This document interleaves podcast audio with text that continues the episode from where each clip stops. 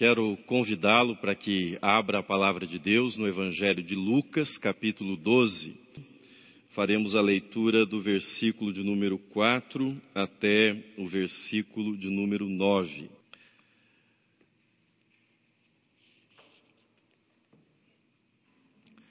A ciência trabalha com a noção de probabilidade. A teologia trabalha com o conceito de providência divina.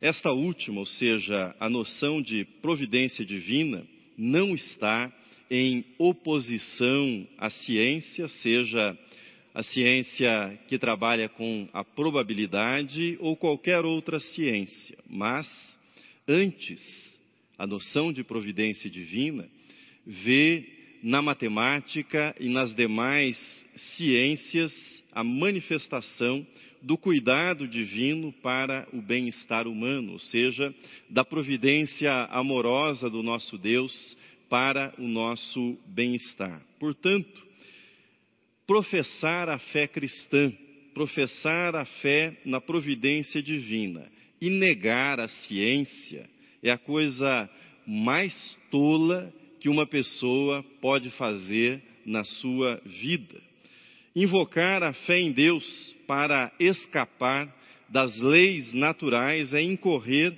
no pecado de tentar a Deus, e foi isso que Satanás fez com Jesus, quando Jesus estava no deserto, dizendo para o Filho de Deus: Atira-te abaixo. E citando a palavra de Deus, dizendo que os anjos o amparariam. Jesus o repreendeu de forma veemente, dizendo: Não tentarás o Senhor teu Deus, citando também a palavra de Deus. Mais adiante eu voltarei ao tema da providência divina. Eu quero retomar com você, nessa manhã, o tema da estatística e da probabilidade. A pandemia do Covid-19 transformou todos nós brasileiros em especialistas em estatística. Antes, cada brasileiro era um especialista em futebol. Não faz muito tempo nós assistimos cada brasileiro se tornar um especialista em direito, ou seja, um jurista. E agora, cada brasileiro se transformou num especialista em cálculo estatístico. Você toma a tabela a tabela de letalidade que tem sido divulgada, e olha nessa tabela e vê de 10 a 39 anos, a taxa de letalidade do Covid-19 corresponde a 0,20%. Você avança na tabela e de 40 anos até 49 salta para 0,40% a taxa de letalidade. No meu caso, que fiz 50 anos o ano passado, salta para 1,30%. E de 60 a 69 anos, salta para 3,60%. De 70 a 79 anos, vai para 8%. E daí para frente, sobe significativamente para 14% dos infectados. Os especialistas dizem que se você tiver outras enfermidades associadas, isso pode ser ainda mais grave. Por que lembrar isso? Algumas pessoas reagirão à probabilidade, ou seja, a esse cálculo, a essa probabilidade, algumas pessoas reagirão com otimismo. Já outras pessoas serão tomadas pelo pessimismo, serão tomadas pelo negativismo. A minha questão nessa manhã não é otimismo e não é pessimismo.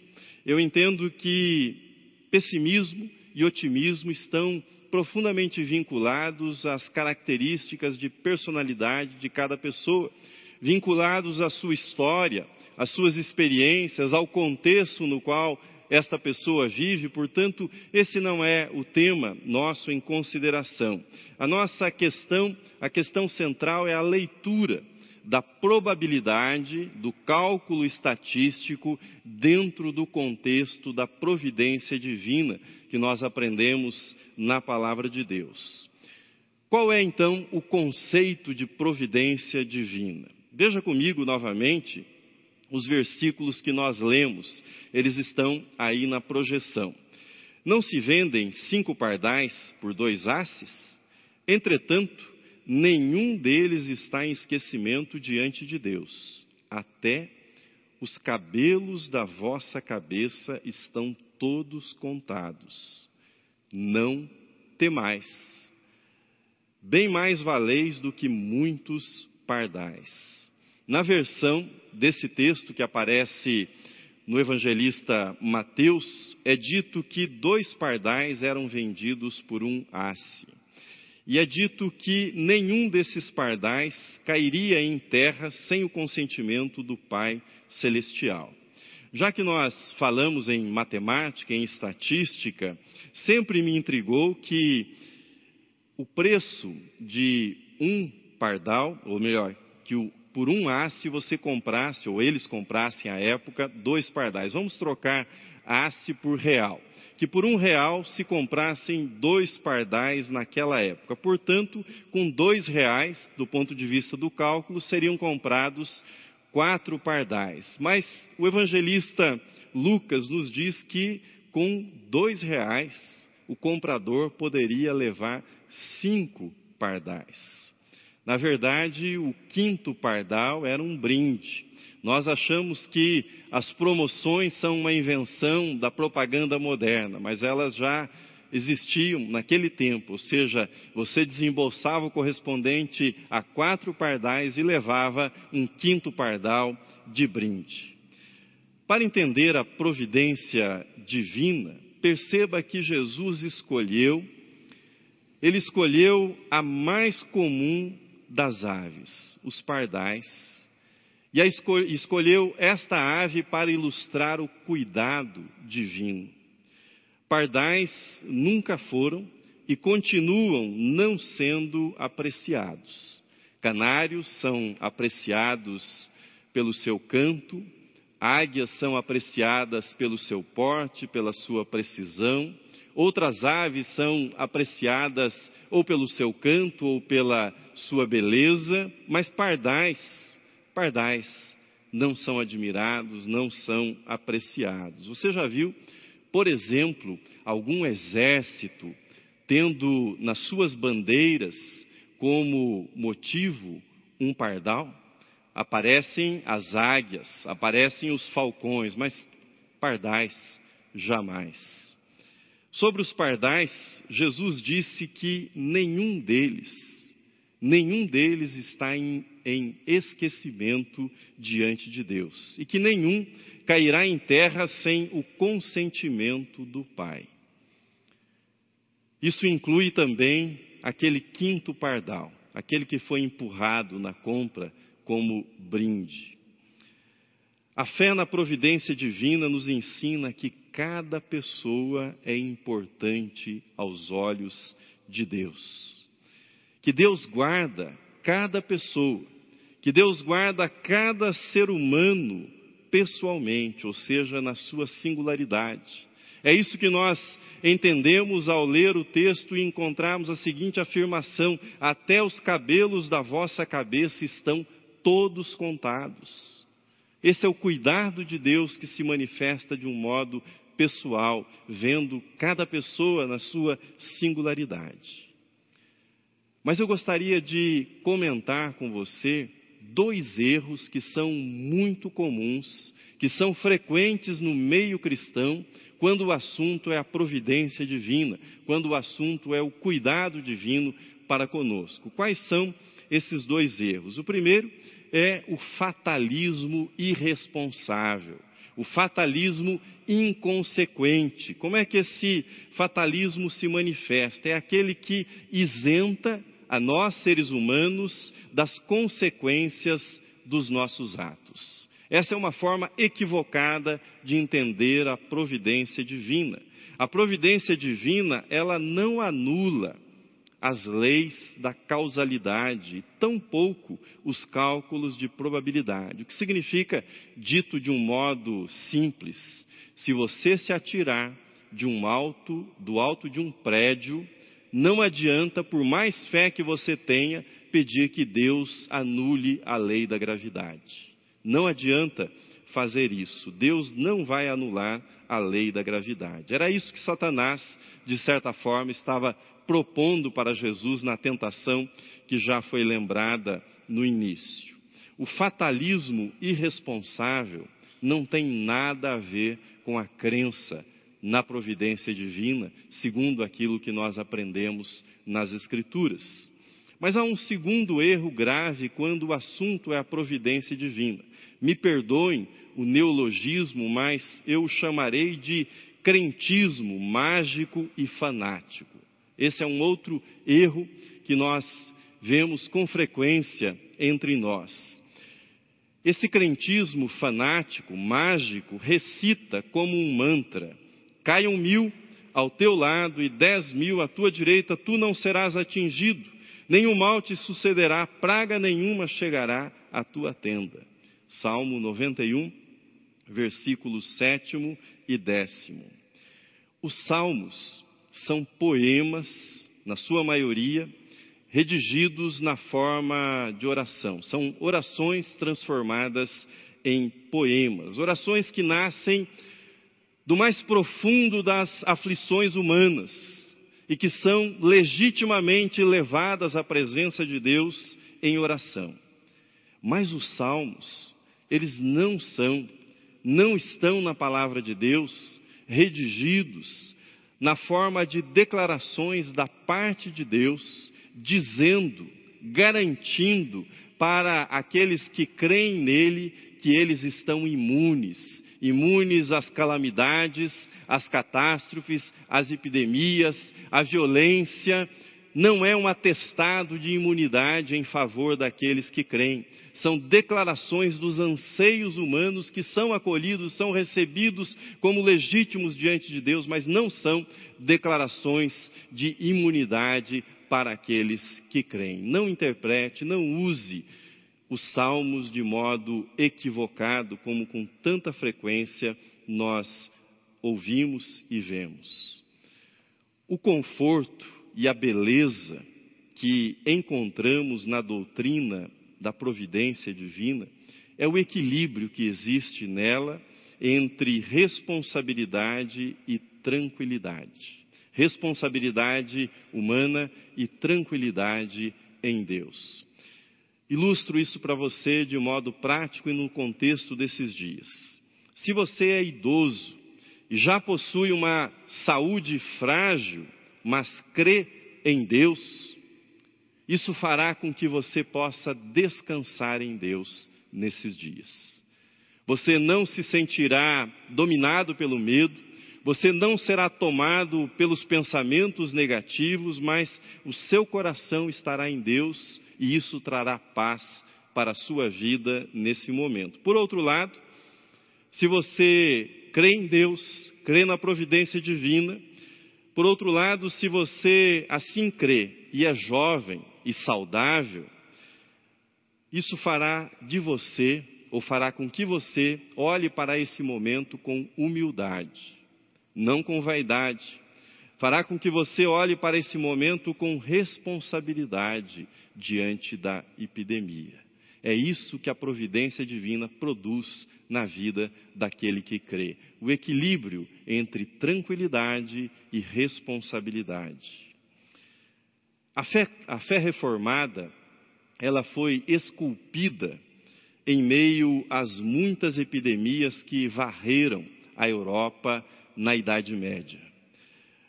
Por isso, um dos catecismos mais queridos dos cristãos reformados, o Catecismo de Heidelberg, que foi redigido em 1563, ele explica a providência divina dizendo que é a providência divina a confiança que Deus dará tudo que é necessário para o meu corpo e para a minha alma, e que Ele transformará, Deus transformará em bem todo o mal que enviar nessa vida conturbada. Tudo isso ele pode fazer como Deus Todo-Poderoso. E ouça esse final. Ele pode fazer como Deus Todo-Poderoso e quer fazer como Pai fiel, como Pai amoroso. Algumas décadas antes do catecismo citado ser redigido, o reformador Martinho Lutero se viu diante do ressurgimento da peste bubônica. E numa carta que ele enviou a um amigo seu, reverendo Johannes Hess, Lutero fez considerações valiosas sobre a atitude que o cristão que confia na providência divina deve ter diante de uma epidemia, diante da ameaça à sua vida, diante da ameaça à saúde dos seus contemporâneos. Eu tenho o texto na projeção, você pode acompanhar comigo a leitura. Assim se expressou Lutero nesse, naquele momento. Disse ele: Pedirei a Deus para misericordiosamente proteger-nos. Então, farei vapor, ajudarei a purificar o ar e a administrar remédios e a tomá-los. Evitarei lugares e pessoas onde minha presença não é necessária, para não ficar contaminado e assim, porventura, infligir e poluir outros e, portanto, causar a morte como resultado da minha negligência. Se Deus quiser me levar, ele certamente me levará e eu terei feito o que ele esperava de mim. E, portanto, não sou responsável pela minha própria morte ou pela morte de outros. Se meu próximo precisar de mim, não evitarei o lugar ou a pessoa, mas irei livremente conforme declarado acima. Veja que essa é uma fé que teme a Deus, porque não é ousada nem insensata e não tenta a Deus. Nesta citação de Lutero, é perfeito o equilíbrio entre descanso em Deus e prudência, responsabilidade pelos próprios atos, pelas consequências dos atos que nós praticamos. No início da mensagem, eu afirmei que a crença na providência divina não se opõe ao uso das informações provenientes do campo científico. Na verdade, levar a sério a providência divina significa, dentre outras coisas, levar a sério essas informações, as informações que nos chegam do campo científico. Outro reformador, João Calvino, no segundo livro das Institutas, no segundo volume das Institutas, ele afirma que se nós desprezarmos as ciências, e ele cita literalmente direito, medicina, matemática, engenharia, diz Calvino, estaremos desprezando o Espírito de Deus, uma vez que qualquer verdade que o conhecimento humano alcança por meio do esforço científico, é também proveniente do Espírito de Deus, pois não existe verdade que não seja proveniente do Espírito de Deus. E não são provenientes do Espírito de Deus apenas as verdades de natureza religiosa, como alguns erroneamente pensam, diz Calvino. Mas não somente as ciências exatas que Deus usa na sua providência, não são somente as ciências exatas que Deus usa na sua providência para abençoar o seu povo.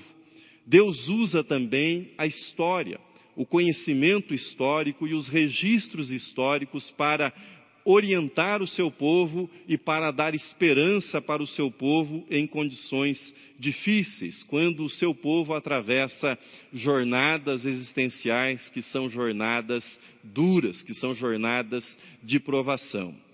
Reverendo Eduardo Carlos Pereira, pastor da primeira igreja por mais de três décadas, líder da criação da nossa denominação, a Igreja Presbiteriana Independente do Brasil. O reverendo Eduardo Carlos Pereira enfrentou no pastorado desta igreja, neste púlpito, a crise que foi trazida pela gripe espanhola em 1918. Ele era pastor desta igreja, a nossa igreja, em 1918. E é muito instrutivo e confortador checar aquilo que ele escreveu naquele período de crise. Há muita instrução para esse momento no qual nós estamos vivendo. Vou fazer algumas referências históricas e nós temos algumas imagens. Primeiro, no estandarte de 26 de setembro de 1918, ele escreveu que a gripe espanhola havia alcançado os navios brasileiros que estavam na Europa e havia tirado a vida de alguns da tripulação. No jornal de 24 de outubro de 1918, a gripe já matava pessoas no Rio e em São Paulo. E o reverendo Eduardo escrevia sobre o impacto e as providências que estavam sendo tomadas. Por exemplo, os cultos estavam suspensos, também as escolas haviam suspendido as aulas aqui em São Paulo, o Mackenzie havia se transformado num hospital de campanha e começava a abrigar os doentes atingidos pela gripe espanhola. Agora, no estandarte de 31 de outubro, veja a descrição que o reverendo Eduardo faz da cidade de São Paulo, que era alcançada àquela altura de modo impiedoso pela gripe espanhola. Você tem aí a, a primeira página do jornal e o texto que está em azul é o texto que eu lerei. Você não consegue ler, mas eu lerei para você. Diz assim, ou dizia assim, o reverendo Eduardo Carlos Pereira à época. A bela Pauliceia bebe a esta hora sua parte no cálice da amargura universal. Sobre ela está caindo, por sua vez, uma atmosfera de tristeza e temor. Fecharam-se as diversões, e as igrejas à noite. O bulício alegre da criançada das escolas emudeceu. Paralisa-se o tráfego e os rareados transeuntes cruzam-se nas ruas, aspirando cabisbaixos a cânfora, naftalina e a mentol.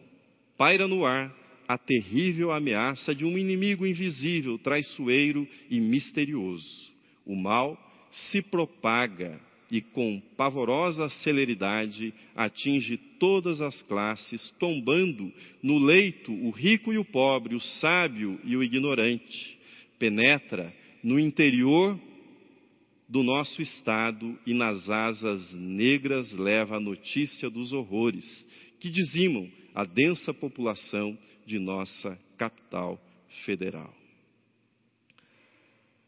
Agora quero que você veja comigo a nota que foi mantida no estandarte durante os meses em que durou a epidemia da, da, gripe espanhola aqui na cidade de São Paulo e no Brasil.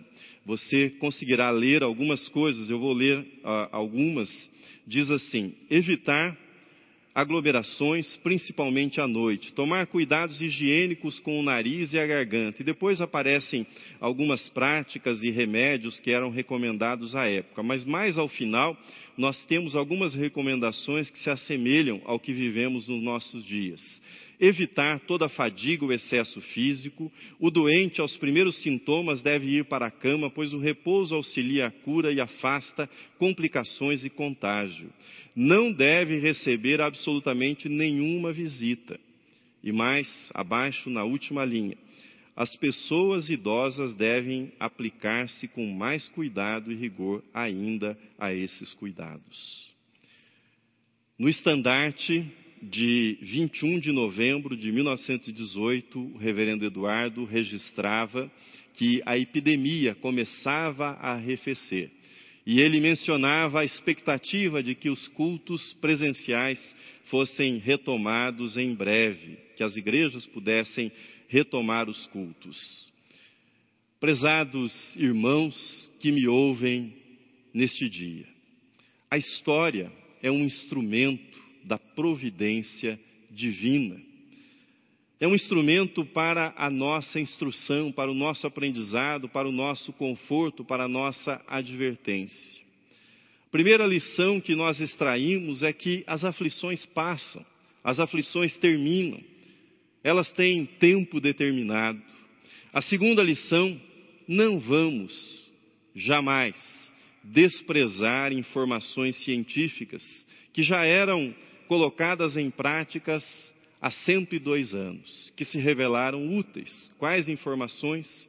Evitar o contato social em tempos de epidemia é a única forma de fazer com que a contaminação diminua, que ela seja atenuada entre nós e assim vidas sejam salvas. Terceira lição: Deus não nos abandona, Deus não nos deixa nos nossos tempos aflitivos. O bom pastor está presente conosco no vale da sombra e da morte. Ele está ao nosso lado e caminha conosco também nesses momentos difíceis. E quarta lição que nós aprendemos na história, nesses textos que li, que foram escritos pelo reverendo Eduardo, ele menciona, naquele momento da epidemia, era hora de levantar as mãos aos céus e clamar a Deus para que trouxesse tempos de alívio para nós.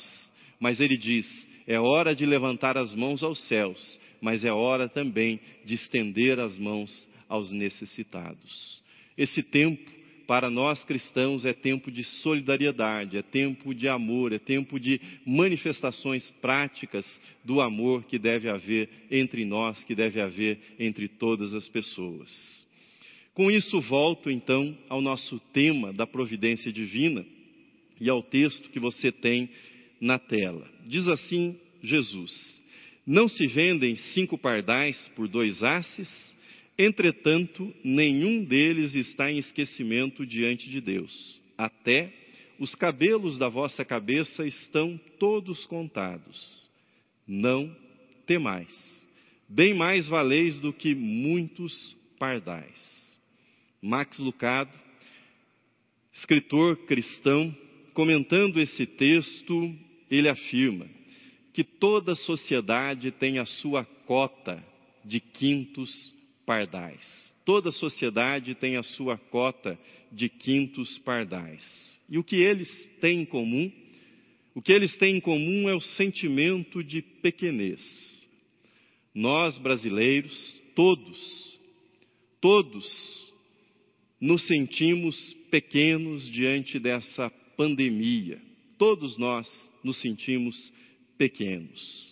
Nosso sentimento de pequenez vem não só dos problemas relacionados à saúde, mas também da fragilidade da nossa condição econômica.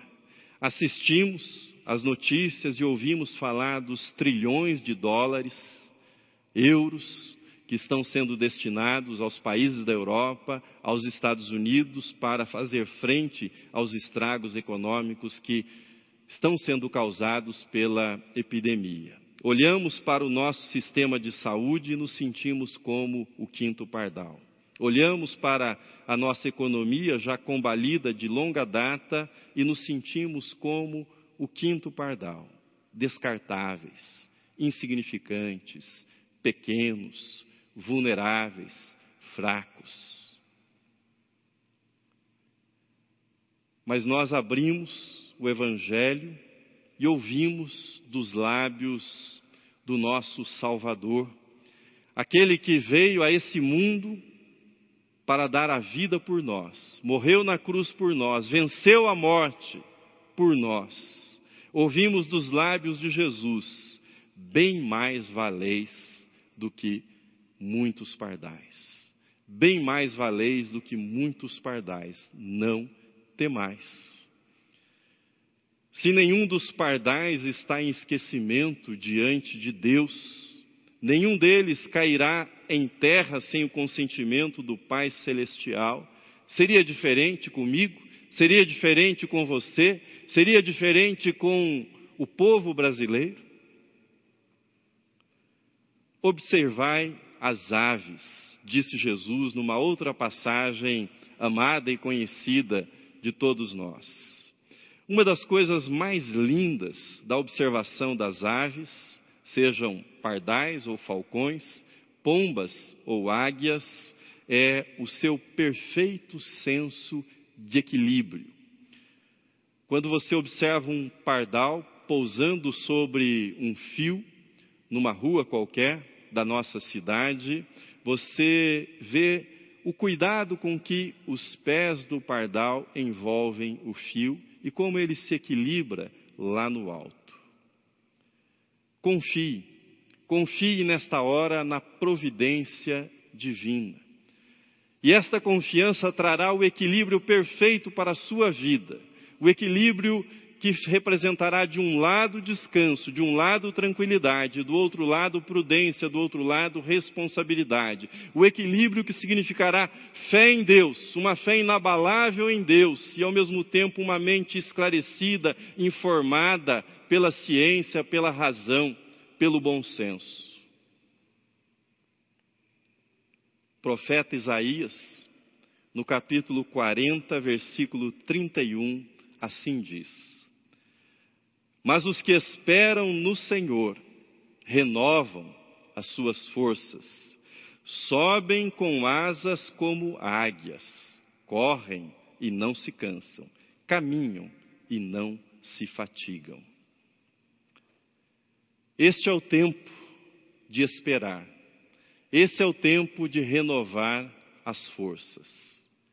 Chegará, chegará o tempo de voar Tenha paciência, tenha fé em Deus. Deus está cuidando da sua vida. Deus está cuidando de cada um de nós. Amém.